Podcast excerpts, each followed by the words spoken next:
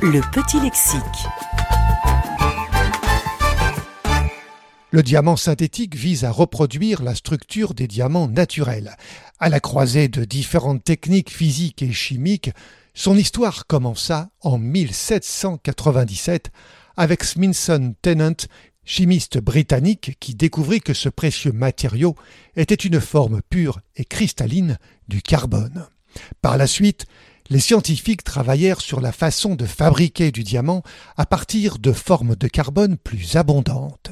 En 1879, le chimiste écossais James Ballantyne Heaney annonça avoir réussi à synthétiser le diamant, mais cette découverte ne put être reproduite et cette annonce fut donc controversée.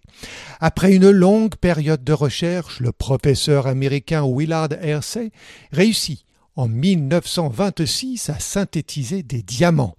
L'un d'entre eux est toujours exposé au musée Macpherson du Kansas. Puis, en 1941, General Electric constitua une équipe sous le nom de code Project Super Pressure afin de faire progresser les techniques de synthèse des diamants. Après la Seconde Guerre mondiale, les travaux se poursuivirent.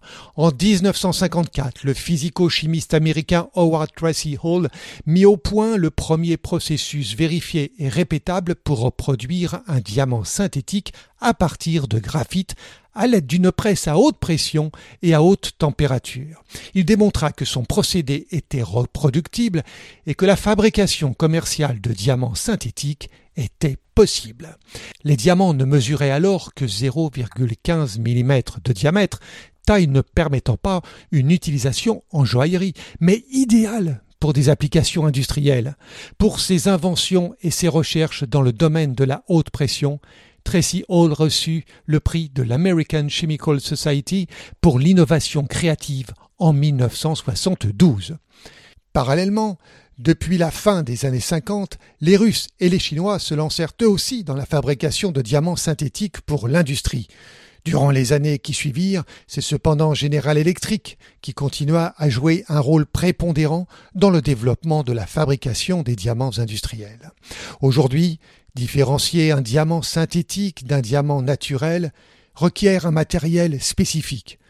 Mais ces derniers demeurent de petite taille. Ils sont principalement utilisés dans l'industrie pour la fabrication d'outils, pour améliorer la dureté de certains matériaux par l'ajout de nanodiamants ou en biomédical. Par ailleurs, les nanodiamants connaissent un important développement dans le domaine des biotechnologies.